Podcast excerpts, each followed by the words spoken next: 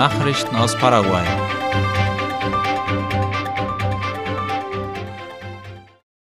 Indigene können in ihrer eigenen Sprache an der diesjährigen Volkszählung teilnehmen. Die Volkszählung für indigene Völker 2022, die am 9. November als Teil der nationalen Volks- und Wohnungszählung beginnen wird, wird in der Sprache der einzelnen indigenen Völker durchgeführt, wie IP Paraguay berichtet. Zu diesem Zweck finden bis Freitag drei Schulungsworkshops für Abteilungs- und Gebietsleiter sowie Ausbilder statt, die vom Nationalen Statistikinstitut INE in Zusammenarbeit und mit Unterstützung verschiedener öffentlicher, privater und zivilgesellschaftlicher Einrichtungen durchgeführt wird. Der Schulungsplan, die Handbücher für Aufsichtspersonen und Zähler sowie die Fragebögen, die bei der Volkszählung für indigene Völker eingesetzt werden sollen, wurden an die kulturellen Gegebenheiten der einzelnen Völker angepasst und in zwölf indigene Sprachen übersetzt. Während der Volkszählungstage plant das Statistikinstitut, Daten von indigenen Völkern in mehr als 700 Siedlungen in 13 Departementen in beiden Regionen des Landes zu sammeln. Mario Abdo ordnet Umstrukturierung in der paraguayischen Luftwaffe an. Die Generaldirektion für Öffentlichkeitsarbeit der Streitkräfte teilte gestern Ultima Hora zufolge mit, dass Präsident Mario Abdo Benitez zwei neue Wechsel angeordnet hat. Brigadegeneral Edilberto Salinas Olmedo wurde zum Interimsstabschef der paraguayischen Luftstreitkräfte FAB ernannt. Zur gleichen Zeit wurde Oberst Carlos Augusto Gómez Reyes als Interimskommandant der ersten Luftbrigade eingesetzt. Letzte Woche hatte Abdo Benitez bereits mehrere Umbesetzungen in den Streitkräften vorgenommen, so zum Beispiel im Falle von Carlos Dionisio Velázquez, der als Kommandant der paraguayischen Marine diente. Er wurde durch General Oscar Arnaldo Cardoso González ersetzt. Gestern hat die Weltwoche der Sehkraft begonnen. Wie das Gesundheitsministerium auf seiner Internetseite schreibt, kann ein großer Prozentsatz der Augenkrankheiten vermieden werden, sofern eine frühzeitige Erkennung und Behandlung durchgeführt werden.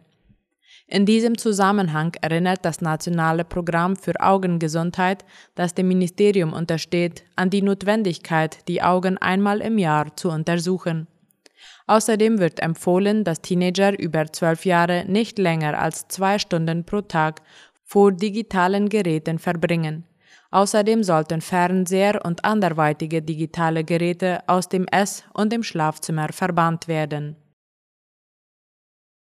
Das Gesundheitsministerium erinnert heute an den Nationalen Aktionstag gegen Adipositas. In einer Kampagne informieren die Gesundheitsbehörden über eine gesunde, nährstoffreiche und ausgewogene Ernährung sowie über regelmäßige körperliche Bewegung, grundlegende Maßnahmen zur Vorbeugung von Übergewicht und Fettleibigkeit. Zum Abschluss der Kampagne soll am Sonntag, den 23. Oktober, an der Uferpromenade von Asunción ein sogenannter Gesundheitstag stattfinden, wo verschiedene Aktivitäten rund um körperliche Fitness auf dem Programm stehen. Heute macht das Gesundheitsministerium besonders auf Übergewicht bei Kindern in Paraguay aufmerksam. Die Zahlen seien alarmierend, es sei höchste Zeit für gesunde Gewohnheiten zu sorgen, heißt es in den Schlagzeilen auf der Internetseite des Ministeriums. In Paraguay sind fast zwei von drei Erwachsenen übergewichtig, 58 Prozent. 23 Prozent von ihnen gelten als adipös oder fettleibig. In der Gruppe der Kinder und Jugendlichen sind 35 Prozent übergewichtig, 34 Prozent leiden an Adipositas.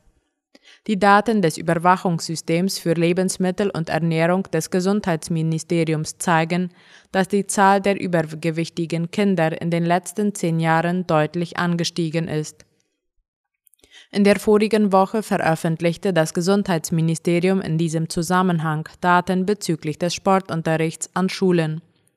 Laut dem Direktor der Gesundheitsüberwachungsbehörde Guillermo Sequeira ist Paraguay mit einer Sportstunde pro Woche eines der Länder mit dem wenigsten Sportunterricht in der Schule.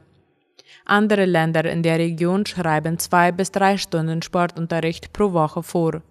Schüler der ersten drei Schuljahre haben an vielen Schulen des Landes keinen Sportunterricht, weil er im Lehrplan nicht vorgesehen ist. Sekera wies auf einen weiteren wichtigen Faktor hin, um Fettleibigkeit bei Kindern vorzubeugen, eine gesunde Pausenmahlzeit. Er sprach sich dafür aus, dass den Schülern in den Schulkantinen Obst, frische Säfte und Gemüsesandwiches angeboten werden. Arabische Fluggesellschaft Dubai Emirates sucht paraguayisches Kabinenpersonal. Darüber informiert der spanischsprachige Correo del Golfo aus Dubai. Die Kandidaten müssen älter als 21 Jahre sein, die Schule abgeschlossen haben, die englische Sprache beherrschen und mit ausgestreckten Armen und auf Zehenspitzen eine Höhe von 212 Zentimetern erreichen. Außerdem dürfen sie keine sichtbare Tätowierung haben und müssen in guter physischer Form sein. Laut Angaben des Correo del Golfo sucht die Fluggesellschaft Dubai Emirates begeistertes Kabinenpersonal, das Fluggästen ein persönliches und unvergessliches Flugerlebnis bereitet. Interessenten können am nächsten Montag, den 17. Oktober, an einem Tag der offenen Tür bei der Gesellschaft in Asunción vorsprechen. Sie müssen ein aktuelles Foto und einen Lebenslauf in englischer Sprache vorlegen.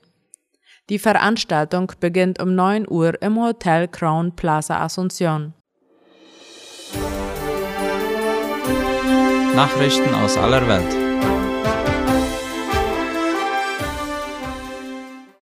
Biden sagt Ukraine weitere Militärhilfe zu. Wie die Tagesschau schreibt, hat US-Präsident Joe Biden der Ukraine angesichts der massiven russischen Luftangriffe fortdauernde Unterstützung zugesagt, darunter auch weitere moderne Flugabwehrsysteme. Biden habe dem ukrainischen Staatschef Volodymyr Zelensky in einem Telefonat versichert, der Ukraine weiterhin die Unterstützung zukommen zu lassen, die das Land für seine Verteidigung benötige, das teilte das Weiße Haus mit. Bei den Rüstungslieferungen habe Flugabwehr derzeit die höchste Priorität, betonte auch Zelensky. Die USA sollten auch Führung zeigen bei einer harten Haltung der G7-Staaten und bei der Unterstützung für eine Verurteilung Russlands durch die Vollversammlung der Vereinten Nationen, schrieb der ukrainische Staatschef nach dem Gespräch auf Twitter. Sturm Julia in Mittel- und Südamerika. Wie unter anderem der ORF berichtet, ist die Verwüstung nach Sturm Julia groß. In Mittel- und Südamerika starben offiziellen Angaben zufolge mindestens 59 Menschen als Folge von Unwettern und Überschwemmungen. Die Zahl der Toten nach einem Erdrutsch in Venezuela stieg auf mindestens 34. Mehr als 60 weitere Menschen werden vermisst. In Mittelamerika verursachte Julia Erdrutsche und Überschwemmungen mit mindestens 25 Toten. Einige der Toten in El Salvador waren Soldaten, die durch den Einsturz einer Mauer bei einem Erdrutsch starben. Der Sturm habe sich aufgelöst, aber es werde weiter regnen, sagte Guatemalas Präsident Alejandro Giammattei. Das US-Hurricane-Zentrum habe mitgeteilt, es bestehe weiterhin die Gefahr von lebensbedrohlichen Sturmfluten und Schlammlawinen. Soweit die Mittagsnachrichten heute am Dienstag. Auf Wiederhören.